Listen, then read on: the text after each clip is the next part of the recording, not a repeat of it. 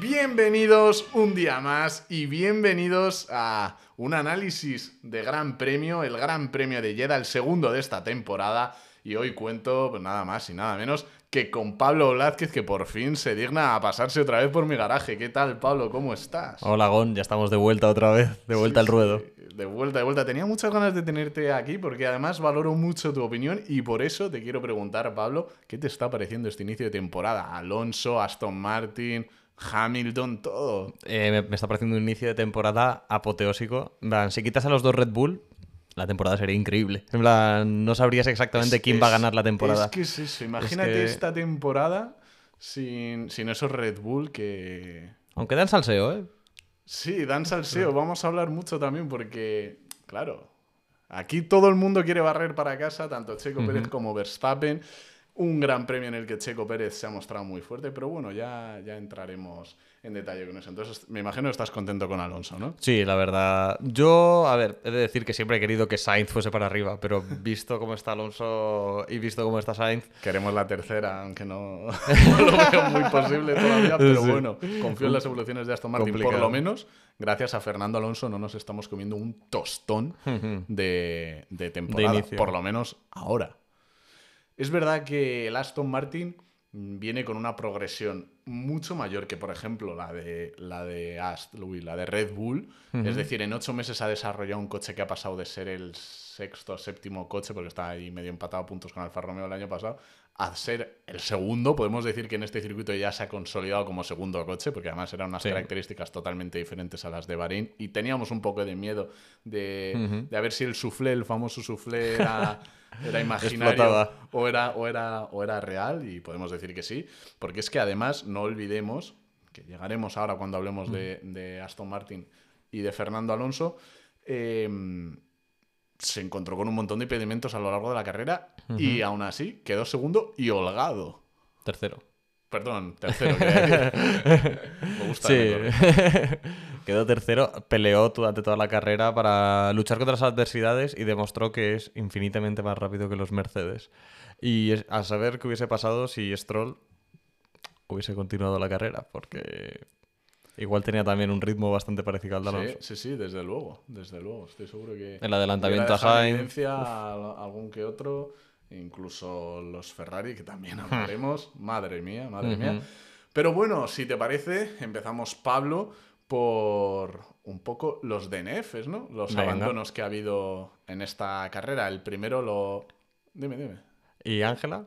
No comentamos nada. Oh, oh, Eh. es verdad, es verdad. Es que como le gusta aquí el salseo. aquí Hombre, hay que hablar de todo un poquito. amigo Pablo. Es que han pasado cositas también. ¿eh? Fuera, fuera de pista. Sí.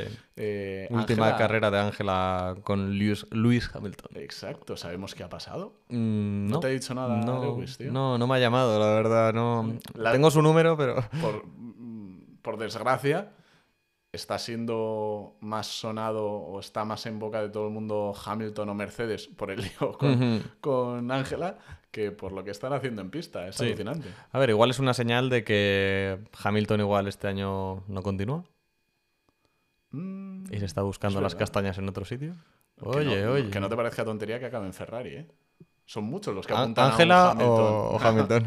un Hamilton en Ferrari en 2024. Pues no sé- no sería tontería. de, de Carlos Sainz, que a lo Sí. mejor volvería a McLaren porque Norris ya no aguante más. Eh, es que aquí Mm, me encantan estas Puede cabras haber que muchos hacemos, estos movimientos. de asientos. Solo van dos carreras. Es que- calma, calma. Claro, claro. Ya muchos nos imaginamos eh, a, a- a un Hamilton que solo puede pilotar para Mercedes, Sí. pero desde luego Mercedes no está siendo competitivo, entre comillas. No, el concepto que eligieron de coche parece ser que no, no está dando sus frutos, no está funcionando. Hablan, hablan de que incluso ese GP de Brasil, donde consiguieron eh, una victoria Sí. por- con George Russell, pudo ser, eh, pues, ¿cómo decirlo? Determinante. determinante en que en sentirse ellos mismos engañados, en pensar que ese coche tenía potencial para desarrollarse para el año que viene, cuando realmente a lo mejor fueron circunstancias puntuales Sí. que le llevaron a, a Russell a la victoria.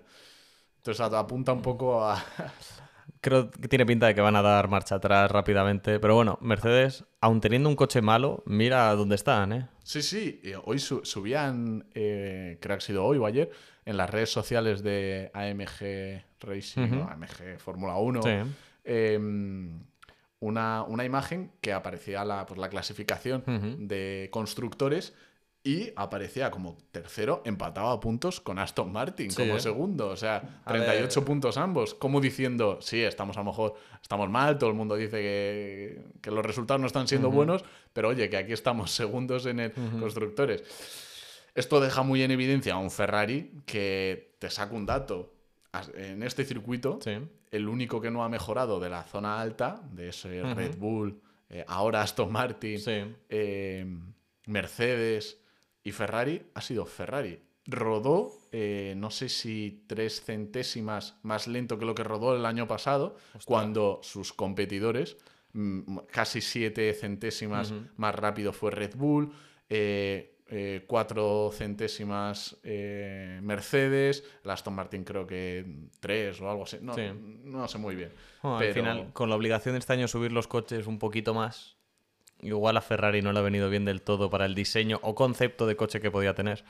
Entonces, igual eso le ha impedido evolucionar en el sentido que ellos querían ir. Y todas las evoluciones que hicieron el año mm. pasado fueron en, vano, al final no han ido a ningún sitio porque... Pero eso de la misma forma afectó a Red Bull y a un montón de escuderías más, vamos. O sea, sí, pero... yo, yo, no veo que sea determinante. Eh, a Mercedes, por ejemplo, le vino bien porque le hicieron levantar el coche a todos y claro... mucho por de porpoising, además. Pero a, Ferrari, pues eso, el concepto que tenían de coche yo creo que les ha fastidiado un poco el hecho de tener que subirlo. Y las ideas que desarrollaron el año pasado no les han valido para nada. Entonces es como si este año estuviesen empezando de cero otra vez. Porque subir el coche, eso, creo que eran 15 milímetros lo que lo han tenido que subir. Influye mucho, ¿eh? Es mucho. Muchísimo. Os lo está diciendo un ingeniero. Sí. Aerodinámica, he estudiado bastante, la verdad. Oye, aquí donde le ves, Pablo Blázquez, ingeniero de Fórmula 4, ahí, ha hecho sus pinitos también. Sí, sí. influye bastante el tema de altura. Entonces, al final, yo creo que Ferrari por eso se está yendo para atrás este año y a ver si conseguimos que remonten igual el siguiente paquete de mejoras. ¿Qué pasta tienen? Pasta, pasta tienen, en fin. Al final el tifosi se está volviendo más un sufridor que... Es que crisis ha habido siempre en Ferrari. Bueno, llevan crisis, lo miré el otro día, no ganó un mundial desde 2008. Pero es que, es que cuando ganan, cuando ganan, eso es lo bueno también de ser ferrarista. 2008. Que sufres mucho, pero cuando ganan... 15 eh, años. Lo vives como lo demás. Sí, sí, sí, sí. Alucinante. Pero bueno, ya sí, nos podemos meter un poco en carrera y además lo vamos a hacer eh, lo voy a hacer echándote un poco la bronca porque te he dicho, recuérdame que hable, que comente ese, ese grupo de Telegram que ya se me pasaba antes de meternos de lleno con el análisis de este gran premio. Un grupo de Telegram que he creado, eh, en donde os dejo el enlace en la descripción del programa de este episodio para que podáis acceder y comentar en directo, como ya hacen varias personas, eh, pues la carrera, todo como va surgiendo, sobre todo a las porras eh, que hacemos de cara a esa carrera. Se podría llamar casi nada más un grupo de porras, porque prácticamente hablamos de, de, vamos a hacer. Hoy hoy ha bromeado uno diciendo eh, bueno, os dejo mi porra para dentro de dos semanas y bueno, puede ser ya la del resto de temporada. Dice Verstappen, Pérez, Alonso. A lo mejor el tercero va variando. Yo creo que ha acertado ya para toda la temporada. Sí, sí, le iba, le iba a poner yo, le iba a contestar ahora. Bueno, yo creo que Apuesta todo tu dinero. Esa porra te vale para, para toda la temporada. Por desgracia. Pero bueno, yo confío en las soluciones de Aston Martin, como decía. Pero empezamos. El primer DNF, el primer abandono ¿Quién lo protagonizaba, Pablo? Eh, Don Lance Stroll. Don Lance Stroll. No me gustó nada, no me gustó nada porque. ¿No te gustó el DNF? No, me gustó, el DNF, no me ah, gustó el DNF. Luego el adelantamiento que le hizo a Sainz de exterior fue una locura. Me cagué en Sainz, pero. ya, lo, debió defender mucho más. Sí, no defendió nada. Lo eh, eh, ¿Tú te imaginas? Pero es que ya no te digo que le hacen eso a un Verstappen o a un Leclerc o tal. Es que uno con, uno con, vamos. Uno con no de la pista. No te deja hacerte eso. No puedes hacer eso. Es que, ¿sabes? Me fastidia decir esto, pero Sainz se le está poniendo cara de botas. Sí, sí, sí. Es que lo veo tal cual ahora mismo. No le veo que sea capaz de ganar a su compañero de equipo aunque ahora mismo está por delante en el Mundial de Pilotos, sí. por bastante. Ah, quedan las dos carreras por delante de su compañero de equipo. Hombre, en un abandonó cuando ya tenía la firmada. Bueno, bueno, pero es lo que, es lo que hay. Pero es verdad que no está funcionando bien esa temporada, no se adapta al coche. Parecía que se iba, a adaptar bien y no, no. Iba a recriminar un poco también la actitud que tuvo eh, después de la carrera de, bueno, es, es un poco lo que hay, pero es que realmente no ha sido la actitud de Carlos, ha sido un poco la actitud que se está respirando en Ferrari. Sí. Está viendo salidas a más importantes, Bueno, se está yendo medio equipo. por eso, por eso que generan mucha desconfianza. Y te preguntas, ya lo soltaba anteriormente en el último episodio de análisis del. Gran Premio, el del primer Gran Premio, Miguel Carsi, que iban a acabar echando de menos a Binotto. Sí. Yo no creo que tampoco sea eso, porque Yo creo que sí. Es que Binotto no hace una gestión de equipo, que es lo que les está fallando. Al final el coche es prácticamente el que tenían el año pasado, exceptuando de que muchos han, ha- han avanzado, no se esperaban eh, que Aston Martin estuviera por delante de los Ferrari, incluso eso retrata también mucho a equipos como Ferrari o incluso McLaren o Alpine. A Mercedes sí que los retrata. A Mercedes los retrata los que más. Pero. Pero sí. eh, eh, es un ambiente un poco. Pues es el que se está respirando en Ferrari. Eh, que, no, eh, que no ayuda. Entonces tampoco se le puede recriminar eso a, a Carlos Sainz. Hombre, cuando tienes un coche que no funciona y supuestamente debería funcionar, pues entiendo que esté frustrado, no se adapta al coche, está Aún así, como está. y te invito a hacer una reflexión y dime si la compartes. Parece que Sainz, cuando parece que el coche mm, no es el mejor. Es cuando ofrece los mejores resultados, como pasó en Sí. 2021, Sí, quedando sí. por delante de, de De Leclerc. Leclerc. Pero cuando hay un coche ganador, Leclerc le pasa por arriba. Sí. Entonces 100%. este año, pues puede ser un 2021, en el cual Leclerc ya esté bajando los brazos, esté metiendo miedo porque tiene que renovar en 2024, supuestamente. Él parece un enamorado de la marca, de la escudería, pero ojo que aquí todo el mundo quiere ganar y más si te ves que tienes potencial, como es el caso de Charles Leclerc, que quien te dice que, mm, no sé, no va... Es que no sé a qué equipo te puedo decir, También pero es verdad, no- Ferrari como equipo, creo que era la primera vez desde hace 20 años o algo así, no me acuerdo exactamente las cifras, em, que no tenía un piloto entre sus filas que hubiese sido campeón del mundo. Entonces, eso igual también influye en el tema de Pues, liderazgo Pero Alonso dentro. fue campeón del mundo. No, pero que me refiero, Ferrari es la primera vez que tiene una pareja de pilotos que ninguno de su pareja de pilotos es campeón del mundo. Entonces igual les falta ese liderazgo, porque Hombre. ya que Frederic va a ser, no parece que sea muy líder, Binotto tampoco lo era, igual les Pero falta eso- ese piloto líder. Yo más que una causa lo veo un resultado de no haber tenido un coche competitivo durante tanto tiempo. También. Al final, el piloto, el mejor piloto lo tiene el mejor equipo. Sí. Eso es siempre así. La gente Sí, dice, sí. este gana porque eh, tiene porque tiene el mejor coche. Pero es que el mejor coche siempre lo va a tener. Entendedme, hay excepciones, eh, como la de Fernando Alonso, por ejemplo, que, que, no, que no se cumplen. Pero eh, el mejor coche siempre lo va a tener el mejor piloto. Entonces, mm, Nah, no estoy de acuerdo con eso. sí, sí, sí. Nah, Debátemelo. no, en plan... Joder, el mismo caso de Alonso perfectamente. Estaba en Ferrari. Tenía el segundo mejor coche barra primer mejor Bueno, coche. En algún mom- Se fue a McLaren. momento de- Em, yo qué sé, Vettel se fue de Red Bull. Es verdad que cuando estaba en horas bajas, pero se fue a Ferrari. Pero, pero a- Alonso, Eh, Alonso, se, Alonso se fue de McLaren, perdón, Alonso se fue de Ferrari Ujú. porque ya no podía aguantar más en una escudería que no le ofrecía un coche. Se fue a un proyecto que le vendieron como el mejor y luego, pues sí, se, se ha quemado en Honda. Eh, luego se retiró, luego volvió con la promesa de, de Renault. Todo el mundo sabe en el Pado que es, si no el mejor, eso ya es a opinión, es eh, de los mejores de la parrilla. ¿Por qué no ha tenido un coche Ujú. competitivo? Porque a muchas marcas ya, pues, ¿por qué no, le- no le interesan tener a Alonso? ¿Por qué le, va a interesar a Ferrari tener un Alonso que le pueda disputar a Leclerc? ¿A qué le va a interesar a Red Bull tener un Alonso? O sea, por, ese, por esas Sí, sí. circunstancias ya no interesaba. Pero cuando eh, e- era el mejor piloto, sí que tuvo el mejor coche. Y, y bueno, eso opino yo. Es que me he quedado antes un poco parado porque ya estaba viendo tu cara de que estabas eh, descontento con lo que estaba diciendo. Al final, el que, va, el que va a ser el mejor piloto teóricamente es el que tenga el mejor coche de la pareja de pilotos.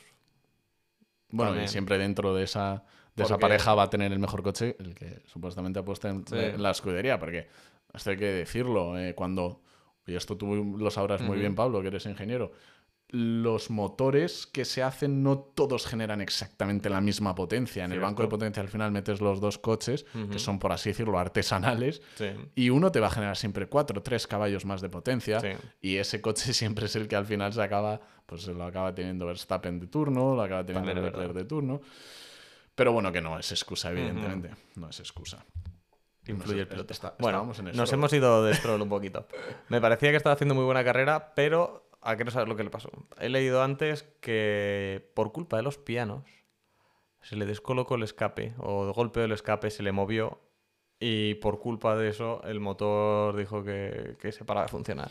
Por un golpe en el escape. Sí, por culpa de los pianos, de que estaban muy altos, al final iban rozando con el fondo Sí, plano, muchas salió una pieza volando o algo, imagino, y la habrá dado en el escape, lo habrá movido, y eso puede haber provocado el abandono de, de Stroll. Los El- pianos, la pista. Sí, en los libres, una de las imágenes más repetidas, de las dos imágenes repetidas, una era esa, no, Sí. no sé qué curva era, no sé si era el la curva 7, No recuerdo. esas enlazadas, pero había varias. curvas. eh, que se subía el coche y metía los bajos en, en- Sí. en lo que viene a ser el, el piano de Jenny, Ujú. saltaba chispa, y otra, el tráfico. Ya, el tráfico ha sido tráfico. alucinante. Que, joder, un día va a pasar algo.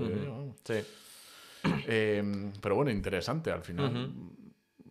Podríamos decir si es fiabilidad o no es fiabilidad. Mm. Bueno, yo ahí vi un humillo gris, la fumata blanca y, y me dio miedo. ¿Qué Sí. quieres que te diga? Que a lo A mejor. ver, lo entiendo. Pero al final fue la pista. Yo Mm. creo que el motor Mercedes, en cuanto a fiabilidad, parece que Sí, funciona. pero ya se ha demostrado que eh, ante esa falta a lo mejor de potencia respecto a mm, competidores como Red Bull o Ferrari la temporada pasada, han querido exprimir un poquito más Sí. en este W14 eh, el motor y a lo mejor eso puede fallar en fiabilidad. Estamos viendo un inicio de temporada con varios fallos, incluso en equipos que, pues, que no se veían prácticamente, que Sí. si el palier, que si tal, al final eso para mí es fiabilidad, ¿vale? Que la- la- Sí. la- el palier se salió, lo que sea, pero para mí eso es fiabilidad.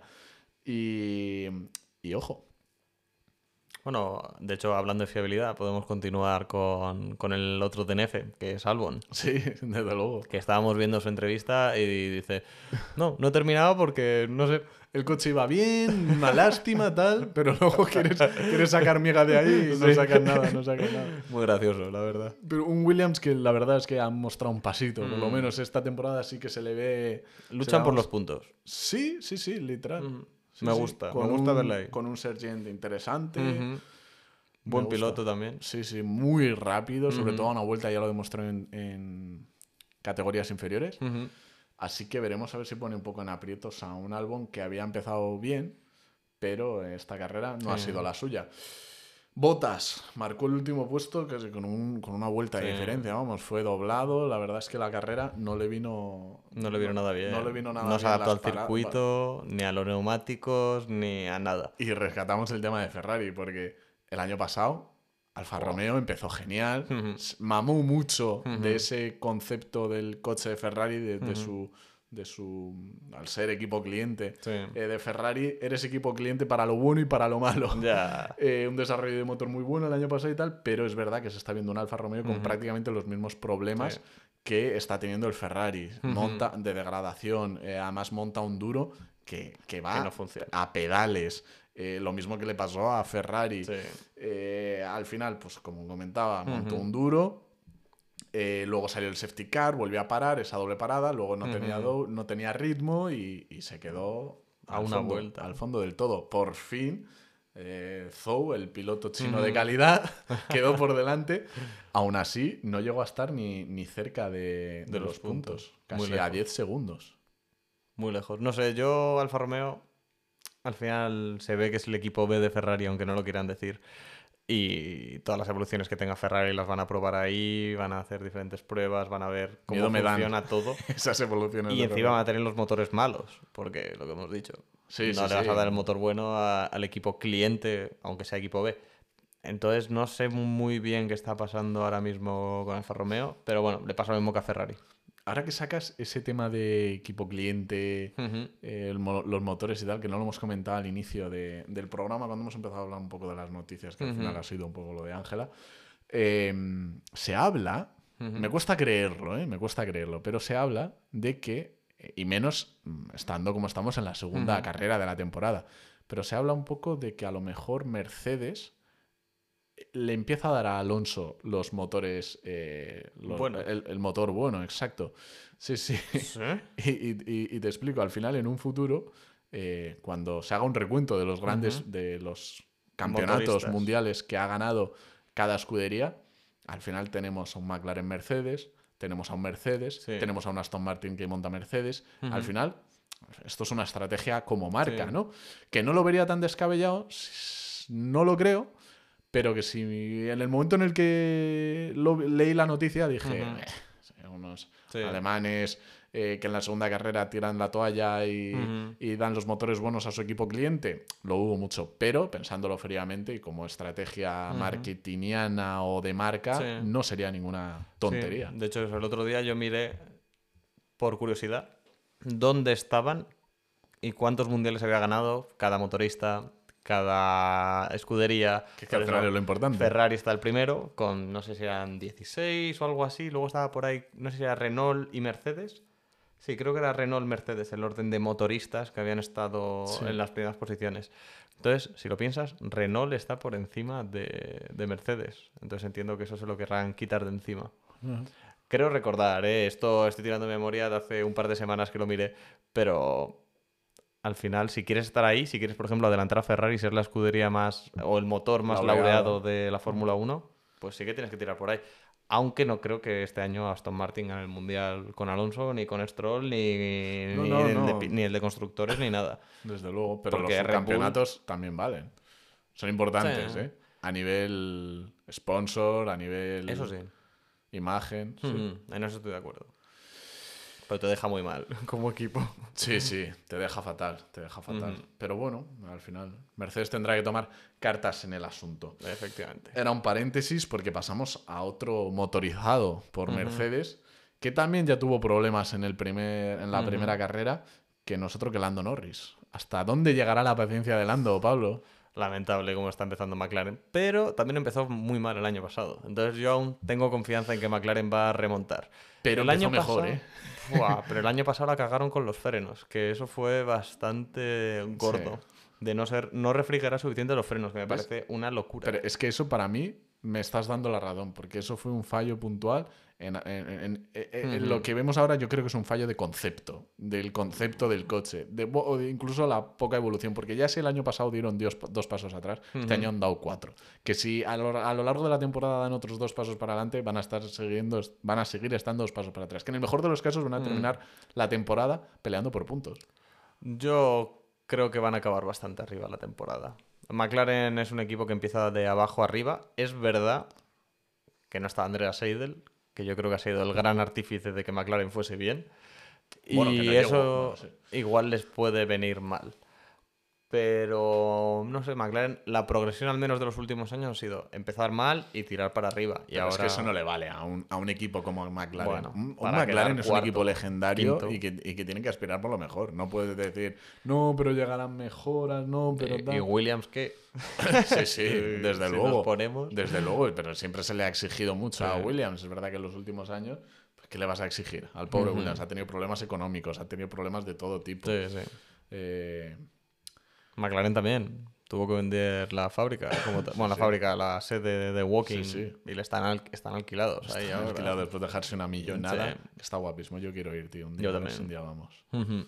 Me parece buen plan. Sería un sueño, hecho. Yo como... Ujú. mm, Ahora, evidentemente, Pero hay soy, que ir con un McLaren. ¿eh? soy, soy de Aston Martin hasta la médula. Pero yo siempre he sido de Aston Martin por mi vinculación sentimental con, con Ayrton Senna. Eh, pero, pero sí, tengo la camiseta. De hecho, hoy, hoy quería grabar, porque me he comprado también la de Aston Martin y hoy quería grabar con ella, pero he venido del trabajo, Sí, corriendo, ¿qué tal? sí, que no, no da tiempo. Y no he podido, pero sí, yo me declaro McLarenista, si se puede Eh, decir. sí. Y me da mucha pena, me da mucha pena. Pero bueno, Mm. eh, Norris, que también no le acompañaron nada a las paradas, se quedó atrás, tuvo, tuvo además un toque que le dejó sin alerón. No, y la quali también falló. En la cual, de hecho, creo que el alerón, en la cual, sí, cierto, ahora Chocó, vamos, a, ahora vamos sí. a la quali.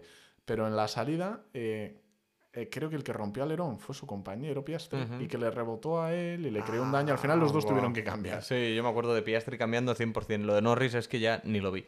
Pues estaba tan atrás que... Bueno, Una, una pena. A ver si además se vio las imágenes de la- Mm. de- del último tramo, Tramo de la de carrera. carrera, en la cual eh, pues estaban peleándose entre compañeros No, dentro de un respeto. Fue muy lamentable. Ya, fue ya. muy lamentable. Y, y- y con, y con Williams. Con un Williams, con el Williams Pero de a Sergio. mí me sorprendió mucho eh, Logan Sargent aguantando a Norris perfectamente, Norris con neumáticos más blandos e imagino que incluso más nuevos, y no podía adelantarle. Ya, ya. Y tuvo que pasar Piastri, que se tiró un par de veces a Norris, no le consiguió adelantar y ya luego le dejó pasar. Y entonces Piastri le, le adelantó en nada. No entiendo ahí muy bien lo que pasó. No sé si había diferencia de neumáticos, que espero que sí, porque si no deja mucho que desear, o Norris tenía algún problema en el coche, pero si no deja mucho que desear de la temporada de Norris actualmente. Sí, a lo mejor se está cansando un poco. Ya venía de fallar en clasificación, porque fue un fallo suyo, ¿vale? Sí. Salías muy atrás, pero es que salías muy atrás porque era tu culpa. Se Partió metió la en, el Q1. vértice, intentando meterse, eh, cerrar lo máximo el vértice, eh, rompió, ¿cómo se llama? La violeta de la Eso, dirección. eso, la violeta de la, la- de la dirección. Y lo que parecía que fue un toque, ¿eh? sin más. Sí, pero sí. luego se vio que estaban ahí los, los mecánicos trabajando en el coche y dices, uy, uy, uy. Tremendo error. Sí, Hmm. sí, sí, error de pilotaje que le condenó al puesto 17 detrás justo de Logan Sergent, que hemos hablado Sí. ya un par de veces en este Que no le consiguió adelantar. Parece que va muy bien. A ver cómo desarrolla la temporada. Interesante Sergent. A mí los rookies este año mm, les tengo ganas. Sí, a mí los me debutantes, a los debutantes. En F2 lo hicieron bien los dos, desde luego.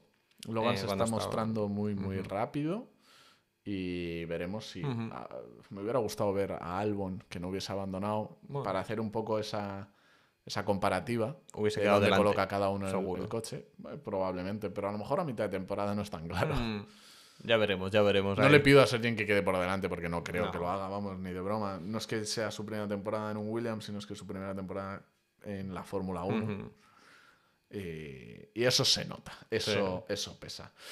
Y de un debutante pasamos a otro que está dejando cositas. Sí. Eh, Pablo, a mí le tenía ganas, hablamos de Piastri en el Sí. puesto 15, tenía ganas ya de ver algo. Y he sentido cositas. Sí, he sentido cositas en la clasificación. Lo colocó el coche octavo. P8, sí. Uf. Un P8 eh, estupendo. Eh, en carrera, pues tuvo mala suerte al inicio. Sí. Luego, como has mencionado hace un momento, se mostró mucho más rápido que Norris. Consiguió adelantar a Sergent. No iba a decir ni maquillar, porque no ha maquillado el No, resultado no. de McLaren porque sigue firmando un puesto 15 muy lejos de los puntos Ujú. y demás. Pero le veo cositas. No sé tú qué Le potencial le, ves veo, le a- veo aire de Leclerc. al australiano. Aire de Leclerc. Aire de Leclerc. Un tío rápido, bueno. Sí, sí. Eh, Estará maldiciendo no haber firmado con, Con Renault. Bueno, Alpine, con Alpine. perdón. Eh, yo creo que sí. Ahora mismo estará diciendo no puede ser. Pero bueno, está en un escaparate bueno porque está ganando a Norris ahora mismo. Estas carreras, bueno, la última no terminaron y esta la queda por delante. Yo no creo que quede por delante de Norris, ¿eh? Pero De momento le está ganando, como Sainz a Leclerc. Pero oye, cuando termine la temporada veremos. Pero de momento es un buen escaparate para él porque Norris, yo creo que es ya una buena carta de presentación. Sí. Y está poniendo ahí las cartas sobre la mesa a Piastri de, oye, que estoy aquí yo también. Y me parece bien. Va, va a estar interesante eso. No se le ve sonreír tanto a Norris, ¿eh? Volviendo Ya. de Norris. Ya el- el bueno, quedando último tampoco hace mucha gracia. Claro, claro, claro. Pero ya se le ve, se le ve un poco, ¿eh? Desde luego contento no están en, McLaren. Y de un debutante pasamos a otro que yo le considero debutante, ¿vale? Tiene A una carrera en la Fórmula 1 que lo hizo muy bien con Ah, Williams en Monza. Pero pasamos a Nick de Vries, que firmó un puesto Ujú. 14. Un Nick de Vries que parece que venía el piloto, también un piloto de calidad, con experiencia per se, no haberse subido mucho a, a no haber participado prácticamente en, en Fórmula 1, Sí. pero se le considera un piloto experto y eh, le está quitando las vergüenzas eh, Sunoda. Además, eh, un Sunoda, Bueno. hablaremos de él también, pero mm, muy lejos, muy lejos Mm.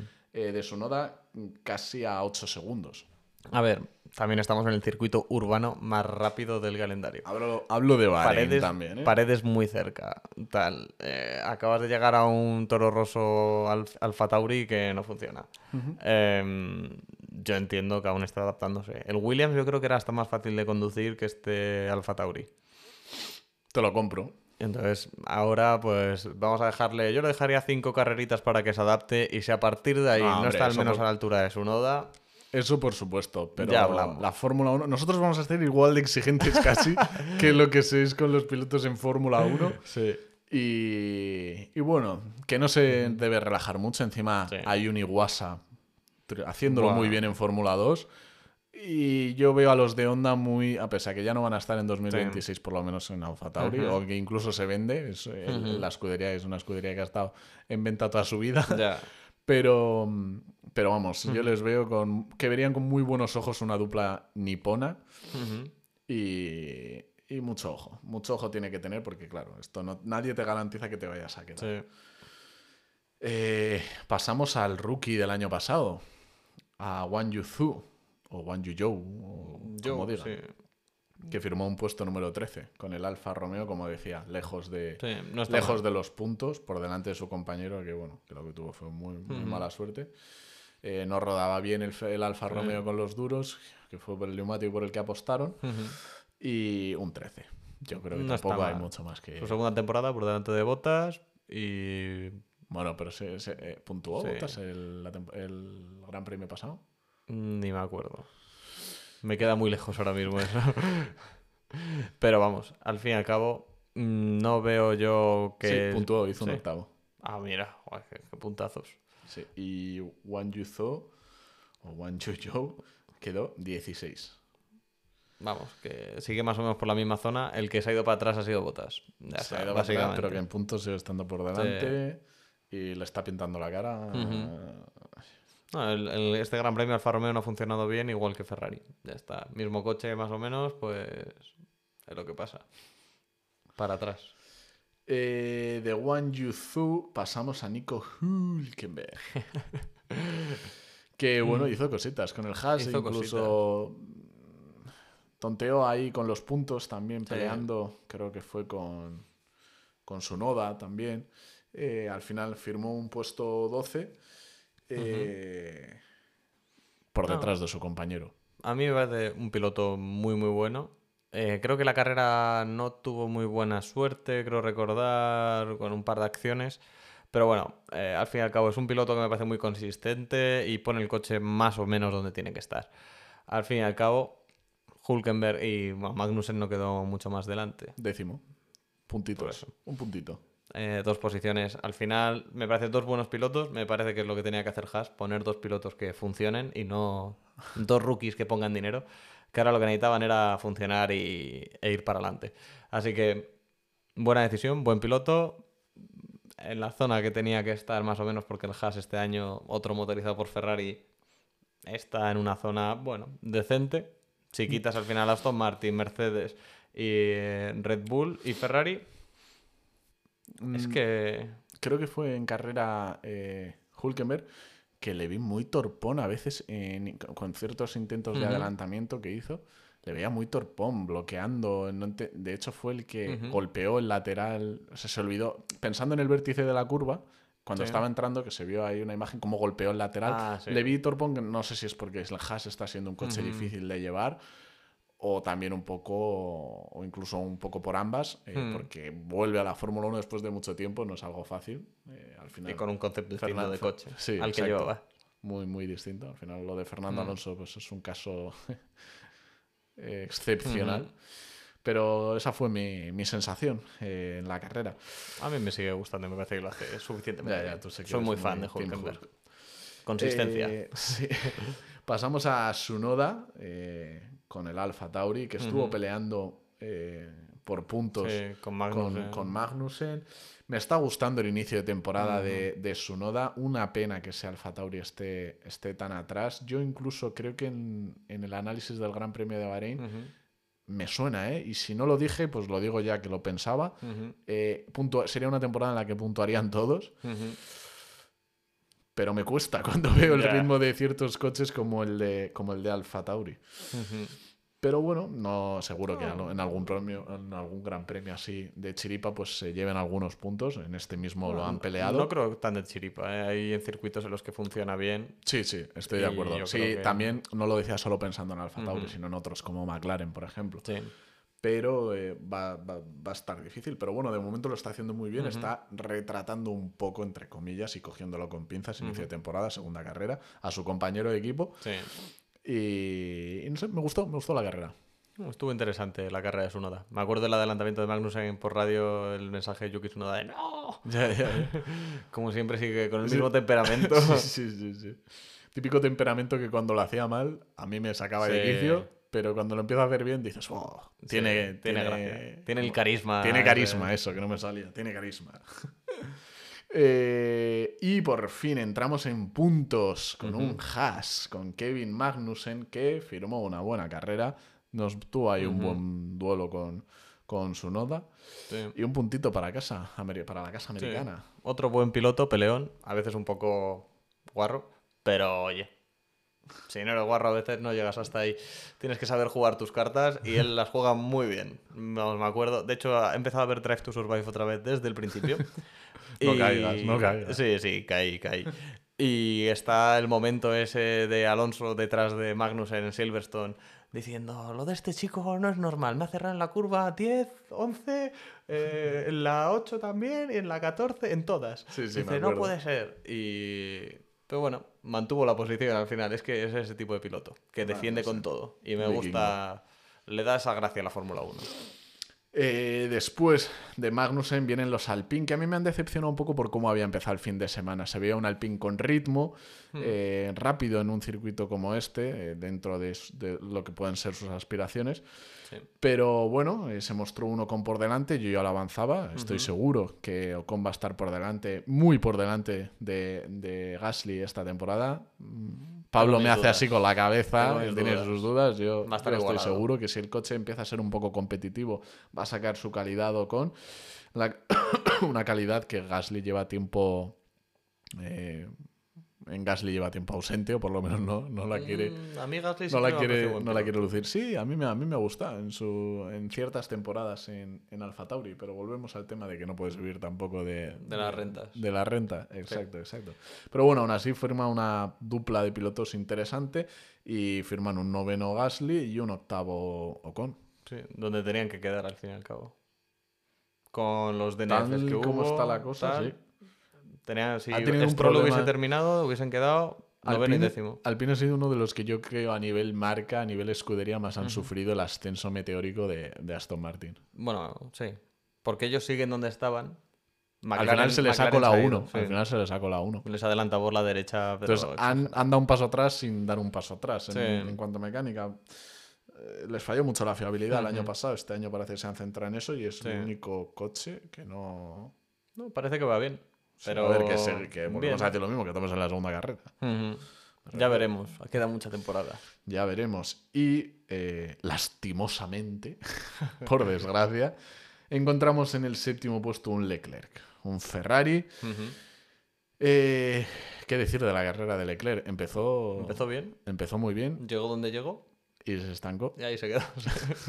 un Leclerc que vimos muy, podemos decir incluso, yo soy leclerista hasta la médula, muchos lo sabréis los que escucháis este programa, pero vimos un Leclerc a lo mejor muy llorón, muy llorón a lo largo de la, de la carrera, eh, muy eh, condescendiente o exigente con, con su ingeniero, que no digo que no, que no, esté, que no tenga Sí. la razón, eh, con eh, la línea del DRS en el tema, Sí. con, con- con la relanzada de la carrera después del safety car, pues tiene mucha razón. Sí, la del safety car, la línea del safety car. Sí, pero luego ya cuando llega a Carlos Sainz, le tiene a más de dos segundos, se queja de que no sabe qué está haciendo, no, no tiene a nadie por detrás, no puede pasar a Sainz, pero no puede pasar, dice en teoría, porque no, no por Ujú. capacidad. Eh, pero luego comete fallos que le alejan incluso más a, a los Sí. tres segundos, se estanca pues en esa séptima, en esa séptima Sí. posición y nos regala unas radios que un poco muestran la frustración que siente como piloto al ver que está en una gran escudería en la que otra vez se equivocan. eh, Sí. Como concepto estamos aún así viendo firmar a Ferrari las mejores paradas. Yo creo que llevan dos grandes premios que firman. Este fue Leclerc con que una parada de parece 2,1 mentira. segundos y la primera también. A lo mejor ahí se han centrado un poco más. Parece mentira. Cuando el coche va mal, las paradas van bien. Y cuando el coche va bien, las paradas van mal. Es que esto es lo que hay. No, no, van a, no van a solucionarlo. Yo creo que cuando el coche empiece a funcionar, van a fallar en paradas. Ya te lo digo yo. Y en estrategia, bueno, Sí. en estrategia van a fallar siempre, parece. Sí, parece que están un poco empanados. Van un paso por detrás de todos. No solo en desarrollo, Y sino en estrategia y en todo. Es ahí donde está la clave. me pareció muy bien. Claro, ahora el coche va mal, digamos, entre comillas, pero se han puesto las pilas. Cogen a Stroll, la liada que le hicieron a Stroll. Eso iba a comentar. ¡buah! Es verdad, buenísima. Hay que estar en lo bueno y en lo malo. Y es verdad que se comieron un overcut. Eh, aquí los ami- eh, el amigo Stroll, bueno, Aston Martin. Y lo vamos a mencionar cuando lleguemos a Alonso. Se le vieron un poco las vergüenzas, un poco lo que realmente es. Aston Martin en esta carrera, porque aunque vaya muy bien, tienen fallos. Sí, le están falta calle. fallos, les falta calle y se están empezando a ver un poco, pues eso, las, las vergüenzas. Pero bueno, todo muy contenido. Sí. Eh, pero bueno, estamos en, en los Ferrari. Estamos en los Ferrari y en un- como comentábamos, un Mm. Charles Leclerc que avanzó meteórico con ese blando que le funcionaba muy Sí. bien, no olvidemos que salió con blando Mm. Y, y avanzó pues hasta donde pudo, hasta la séptima posición. Luego, eh, con un sexto lugar, tenemos a Carlos Sainz, que pues como él sin decía, más. sin más. Muy soso. Yo le pido un poco más, la cagó increíble en clasificación. Sí, sí, salió súper atrás, no sé qué hizo. Eh, bueno, luego también es verdad, no la cago tanto. A mí lo que me pareció mal es que no sancionasen a Russell, porque en la vuelta lanzada de Carlos en Q3, la segunda vuelta lanzada, coge Russell y está saliendo del lane y le bloquea toda la trazada. Mira, pero es que ni ahí sanción ni nada. Y yo me parece, pero por favor, Me ¿cómo das- puede pasar esto? más razón incluso al argumento que he aportado antes. Eh, hay un ambiente, ya en Ferrari tienes a Frederic Basser, que tiene muy buena relación con Toto Wolff y Sí. por ende con Mercedes, diciendo, no, no, no, no se queja, no tal. Y No, estoy seguro que lo hace en plan, "Ah, Toto Wolff haría lo mismo. Este tío, es, No, este tío- no, este tío es estúpido. Vamos, Russell tenía que haber salido cinco puestos más atrás de lo que salió. Claro, y tienes que, y tienes que quejarte. Igual que cuando vino, eh, cuando Carlos Sainz la radio esa de "Uf, perdonad el estrés eh, ocasionado por, por este error mío y que no he podido meter el. eh, que al final lo, lo, eh, clasificó, lo, lo clasificó bien el coche. Ujú. Pero ese estrés generado y tal. ¿Y cómo que es estrés generado, tío? Si te la están liando todo el rato en, en- en pista. Aparte es que no le pueden avisar de que está saliendo un coche. Es que, uf, Dios, qué desastre eso de Ferrari. Fue cagada de Ferrari por todos lados. Porque es que Russell, que quedó justo delante de Sainz, es que podía haber salido cinco puestos atrás y te quitas a un rival directo. Es que me parece un error catastrófico. Y luego en la salida, pues claro, a Sainz se lo comieron con patatas. Eh, también porque tiene un coche lento y, y, pues no sé qué le pasa a Ferrari este año, pero no funciona. Y Sainz Bueno, este año. bueno, en general, 12 años sin ganar o 14 años sin ganar el Mundial de Pilotos, di- digo, de constructores, pues bueno, deja las cosas claras. Y bueno, y de pilotos creo que también. Eh, simplemente Ferrari. No Van- funciona. Van a recordar y con rabia esa temporada 2022, donde han Ujú. tenido el coche más competitivo en mucho tiempo. Y bueno, Bueno, aún así ha muy lejos. Al final de la temporada, sí. Pero bueno, apareció la fiabilidad que, ya hemos visto en este inicio de temporada. Sí. Mucha crítica, mucha crítica a Ferrari porque esos dos. Eh, esas dos asignaturas que tenían pendientes del año pasado. Vemos que no las han resuelto. Fiabilidad, degradación. Lo mismo vemos en, esta, en este inicio de temporada. Estrategia, Y con un coche que corre menos. Es que es terrible. Terrible. Pero bueno, de los Ferrari pasamos así en pareja también. Pasamos de, de los Alpine a los Ferrari, de los Ferrari a los Mercedes. Sí. Con un Hamilton que queda en quinto lugar. Hay que pedirle más. Russell le está mojando la oreja. Yo Russell- creo que está... Russell está cuarto. Yo creo que lo de Ángela, lo que hemos hablado un poco antes, igual está masticando la retirada. Igual es algo que lo La está viendo venir. No, yo creo que se irá a otro equipo. No lo sé. Mm. Ahora está mucho con el Si lo ve claro, si tiene un coche cosas. competitivo. Está más modo Vettel. Creo que soltó un- unas declaraciones del estilo. Bueno, sí, eh, no es la primera vez que, que tengo que competir con un coche que no es competitivo. Y yo, claro, claro, espera, porque es que todo el mundo eh, eh, sabe que Hamilton ha, ha tenido que pasar toda su carrera profesional Sí. dentro de la Fórmula 1 resistiendo y compitiendo con coches que no eran competitivos, Sí. ¿sabes? Ha, Estuvo en McLaren. ha tenido, ha siempre ese problema de no tener un coche competitivo, ¿sabes? Ah, creo que tuvo un año un coche malo, ya está. O dos años como mucho. Sí, si que contamos no este, vamos. porque-. Bueno, contando estos dos últimos, pues parece que dos más, pero ha tenido No coches buenos siempre, siempre.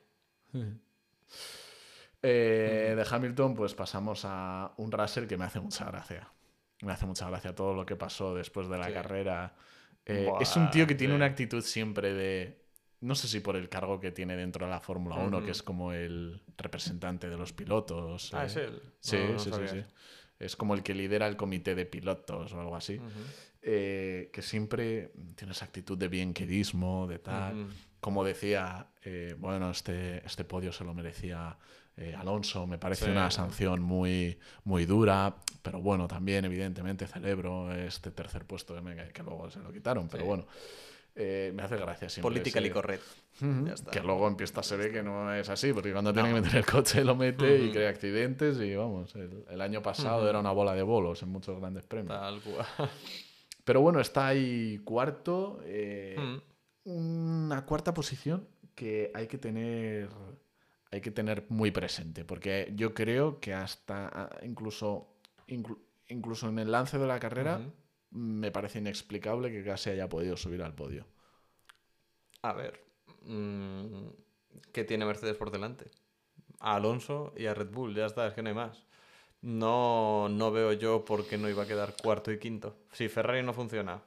Stroll, pues bueno, bueno pero es que se alimenta un poco del momento, estado tal. depresivo que tiene eh, eh, Ferrari Bueno, pero al final es su puesto, cuarto y quinto. Yo creo que están donde tienen que estar. En general, la parrilla está muy bien ordenada en este Gran Premio. Y También un poco a lo mejor por las, claras. por las circunstancias de, de- de este circuito, Sí. pero a mí me sigue, me sigue pareciendo un podio, o sea, bueno, un podio, Sí, un cuarto puesto muy, muy, muy, muy bueno y como te decía, casi inexplicable Sí. ese, ese eh, hipotético podio eh, que, que podría haber sacado eh, Russell en estas circunstancias. Yo creo que cuando los Aston Martin fallen, que van a fallar, El equipo que va a estar ahí va a ser va a ser más Russell el que va a estar ahí más que, que Ferrari como Leclerc. tal. Leclerc es que Bueno, Leclerc hablando por Ferrari. sí, vamos. le veo un poco, no sé, frustrado. De- entre el Gran Premio anterior que no terminó y este que ha acabado ahí Puede ser. detrás llorando, pues... mm. A ver cómo continúa. Eh, y pasamos a Don Magic Alonso, que nos está teniendo pegados al televisor cada gran premio, tío. Cada carrera más increíble que la anterior. Cada carrera La más increíble que la anterior, como he mencionado al inicio. Bueno, eh, es que eh, hay muchas cosas que comentar aquí. Tanto de la FIA como de Alonso. Ya. Primero, que no lo hemos mencionado en esa salida de, de Stroll. ¿Safety car? ¿Safety car FIA? Ya. Con un coche que lo Ya. dejó perfectamente Dios mío, aparcado. sí, sí. Me un safety car, que a mí me encanta que haya safety Ya. cars, pero es que estás influyendo directamente en el resultado de una carrera. Sí, sí, el coche estaba completamente fuera. Pero El coche completamente está- fuera. que alegan un poco porque desapareció del radar de la Fórmula 1 Sí, sí. el coche de Stroll, no sé por qué, un fallo electrónico. Pero hijo, no sabías que dónde estabas, se- Ya. tenías las imágenes de Dafone, tenías las Sí, sí, imágenes sí. de... ¿Qué me estás contando? Un safety car, un coche que está fuera. perfectamente y que duró dos vueltas, creo, el safety No, el car. safety car estuvo demasiado tiempo para... Bueno, fue un desastre. Pero la FIA en su línea, haciendo las cosas mal. Sí, sí, to- to- to- totalmente. Eh, después pasamos a eh, ese, pos- esa posición que adquirió en el cajetín de salida Sí. Alonso, un poco desplaza a la izquierda. Pues mira, yo no sé qué ventaja ven ahí que pueda sacar, pero Ya. bueno, si la norma es la norma, ok, pero ¿qué me estás diciendo? Que en mm, el resto de grandes premios, Sí. que encima se vio a gente también en este mismo gran premio, a un Leclerc, a un Hamilton, que no estaban perfectamente Sí. metidos en su caja y que vamos a decir que en, en los anteriores grandes premios, en las 23 Ujú. carreras del último, de la última temporada, Sí. eh, todos salieron perfectos. Si me estás diciendo que ahora estás viendo más eh, estas cosas al dedillo, al detalle, pues bueno. Pero la me parece, inconsistencia general de la FIA. me parece, está. me, me- me parece más eh, eh, insultante, por así decirlo, lo, lo de Russell, uy, lo de Russell, lo de Ocon el año pasado, que, que lo de, que lo de Alonso en, esta, en esta temporada. Eh, mal la FIA Sí. y, y, y- y, bueno, comentar lo del podio, Sí. ese, El que se lo ese sí, pero se lo no, ese sí, pero no, eh, me pareció... Me, Un me poco, pareció- a ver, bueno, alegó, alegó Aston Martin al fin y al cabo que otras veces había hecho lo mismo Pero es que al y, final- no había y no habían dicho nada. Y eh, al final tocar con el gato es verdad que no influye en el coche, pero como tal infringe la norma. Me parece una cagada por parte del mecánico que se mete con una prisa que te cagas cuando tienes 5 segundos para ponerte Es en tu que posición. alegaron a eh, que la norma dice eh, si tocas el coche en Cuando está parado. cuando está, o sea, en marcha si estás no si estás modificando algo que no puedes modificar el Vale, coche vale. y entonces alegaron como que simplemente lo tocaron bueno no sé cómo lo hicieron Sí. lo que sí que no puede hacer la FIA es uno, una imagen que yo vi el primero, Ya, ya. cómo ha movido el coche con el gato, y, dice, y me quedé así, todo el mundo lo vimos, y fue como un Sí, poco, mm, no a decir nada en una hora. Luego, eh, que te, que te eh, después eh, Mercedes, muy listos, como siempre nos tienen acostumbrados, al final de la carrera casi, cuando ya casi no puede haber margen, eh, reclaman, se la aceptan. Ya. Luego eh, Aston Martin reclama. Entonces, no, no es un organismo regulador, No, es, no. es un intermediario que pues va Gestiona recibiendo... las peleas la es- gestiona las peleas, que es alucinante. Pero bueno, eh, grande Alonso nos está haciendo ser muy felices. Yo Sí. creo que va a llegar la 33, por supuesto, y va a alcanzar Esperemos. esos 122 podios o 120 que tiene, que tiene Vettel esta temporada. Y, y estamos confiados. Estamos confiados. Quedan 21 carreras. Sí, sí, sí, sí. Y luego pasamos a eh, ese doblete que ya nos van a tener muy acostumbrados, creo, el equipo Red Bull, donde Sí. también vio aparecer la fiabilidad con un Max, Versta- un Max Verstappen.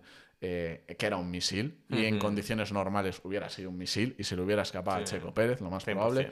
Nos regalaron unas radios ahí peleándose la situación y es un poco en lo que se puede beneficiar Fernando Alonso esta temporada, Sí. en esa pelea interna o en ese barullo que puedan formar, o incluso que ya esas peleas internas pasen a ser a peleas en pista, sería Sí. algo ideal. No creo que les dejen pelear en pista. No, no.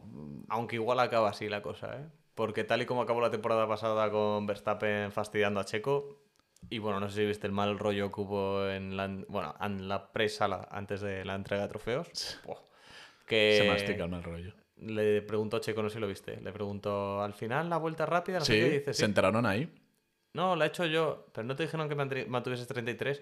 Sí, pero es que, pues como era un poquito más de los 33 que estaba haciendo, pues apreté un poco. Un puntito que le coloca ya como Líder. líder del mundial y al final haber salido de esta carrera Checo Pérez como primero Sí. y a lo mejor imagínate que vuelve a tener cualquier problema en la siguiente carrera eh, Verstappen y ya está por encima y. él lo que quiere es, hacer dudar y mientras Sí. pueda lo va a hacer sabiendo que no va a ser el primer piloto nunca Sí. pero eh, te colocas con un Checo Pérez a lo mejor muy, muy alejado eh, en, el, en el Mundial y en esa pelea por, por, por el Mundial. Es lo único, como digo, que le, puedes, que, que le puede ayudar a otros equipos o incluso a otros pilotos como Fernando Alonso a eh, ir rascando Sí. puntos en Rememorar un Ricciardo Verstappen, ¿no? Ahí, con Sí. esos choquecitos. o un eh, Gran Premio de España 2016 entre Nico Sí. Rosberg y, y Hamilton. Hamilton. como chocaron, se iban, pues ahí que siempre esté Alonso Sí. para rascar, rascar y robar eh, puntitos. llegue la 33. Que, que quién sabe, al final de, de la temporada, pues a lo mejor, imagínate que por esa sanción que no aplicaba ese puntito, eh, luego lo echa de, esos puntitos los echa de menos luego Alonso. Estaría Que yo es que estoy en ese mood, ¿eh? que yo confío mucho en el desarrollo de este coche. yo es que soy, Ya soy, un- veremos, soy ya un fantasía. Yo no tengo tantas esperanzas como tú, yo creo. Red Pero- Bull va, va a arrasar este año. Pero bueno, el gran premio se le llevó Checo Pérez con uno, yo creo que una de sus mejores carreras. A nivel fin de semana me parece brutal el ritmo que tuvo, eh, cómo se impuso al resto e incluso a su compañero, porque cuando tuvo que rodar fuerte y alejarse se consiguió mantener. Y no sé, me, me ha encantado, me ha encantado el mexicano. Y ojalá, ojalá se meta en la pelea y por lo menos nos, nos dé algo de vidilla este, a esta temporada que parece que ya casi pueden firmarla los, los Red Bull. Ya está hecho. Ya, y esperemos que Checo Pérez sí. se ponga un poquito por delante de Verstappen y nos dé una alegría, al menos a los hispanos, que podría estar muy bien. Y acá hay un poco de pelea en todos sueño, los lados. Sueño con el, con el, podio podio, hispano. ¿eh? Sería increíble. Sueño con él. Yo los también. tres hablando en ese Sí. prepodio eh, en español, los tres. Y encima tienen una relación buenísima, Sí. tanto Checo con Carlos, como Carlos con Alonso, Alonso sí, con. Checo y con Carlos, todo, todo. Sería, es el sueño ahora mismo Es el, de todos. es el sueño, es el sueño, desde luego. Pero bueno, tenemos que pasar ya una vez analizado este gran premio a- a las notas, ¿no? Que le ponemos a este, a este, a esta Venga, segunda venga. carrera de la temporada, este sobresaliente, notable, aprobado y suspenso. ¿Cuál es eh, para ti, eh, Pablo? Que encima te Mm, Yo- tienes que ir, tío. Sí, sí, sí. Eh, yo le daba. Vamos a empezar por el sobresaliente, ¿vale? Sobresaliente se lo daba a Alonso. Como siempre, haciéndolo lo mejor que ha podido. eh, ha sacado lo máximo del coche. Stroll estaba muy por detrás en comparación con lo que estaba haciendo él. Y todo el fin de semana muy consistente y muy, muy bien. Em, lo único, el fallo al final compensó sus fallos, digamos, eh, a lo largo de la carrera y llegó a la posición que tenía que estar siempre. El notable se lo voy a dar a, a Checo.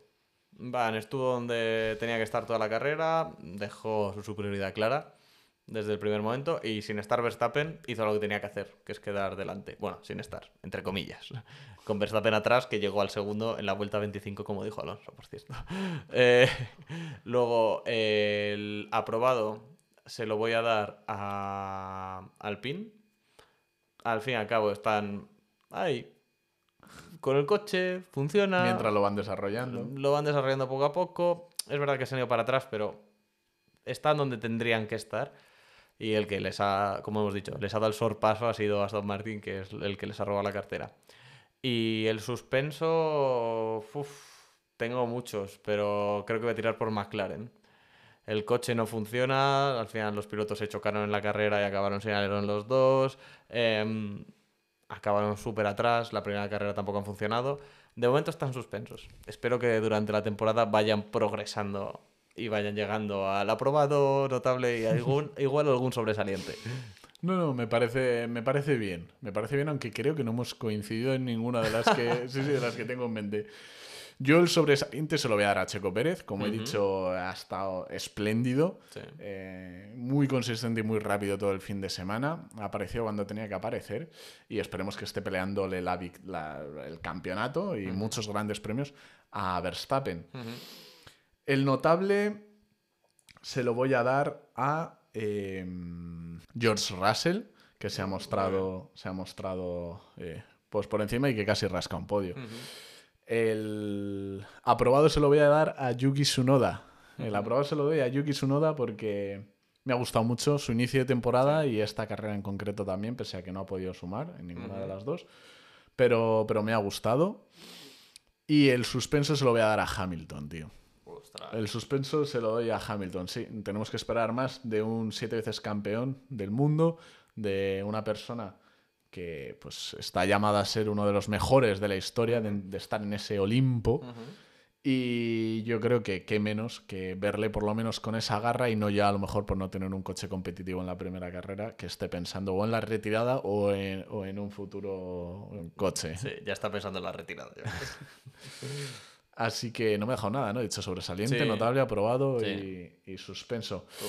Podría haber metido en el suspenso también a mucha gente porque en esta carrera se ha visto muchos fallos de, de Aston Martin, que de hecho era uno de los que a lo mejor quería eh, Como suspender. equipo, sí.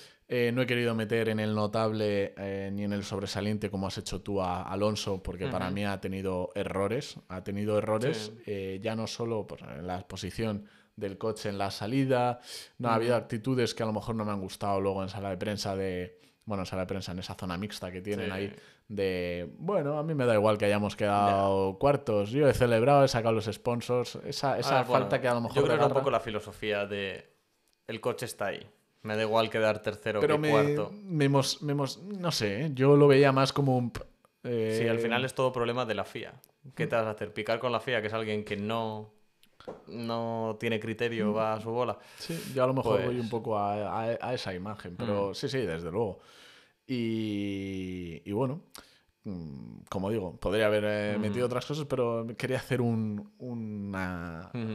eh, ¿Cómo se dice? Esta, eh, este aprobado Sí. eh, suspenso sobresaliente un poco diferente.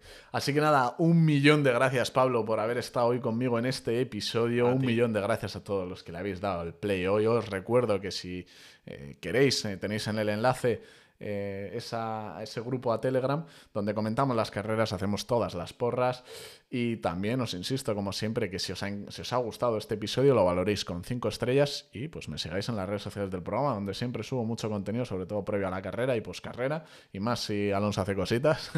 Así que nada, muchísimas gracias eh, Pablo de nuevo Gracias. y muchísimas gracias a todos vosotros. Nos vemos en el próximo episodio del Garaje de Gon.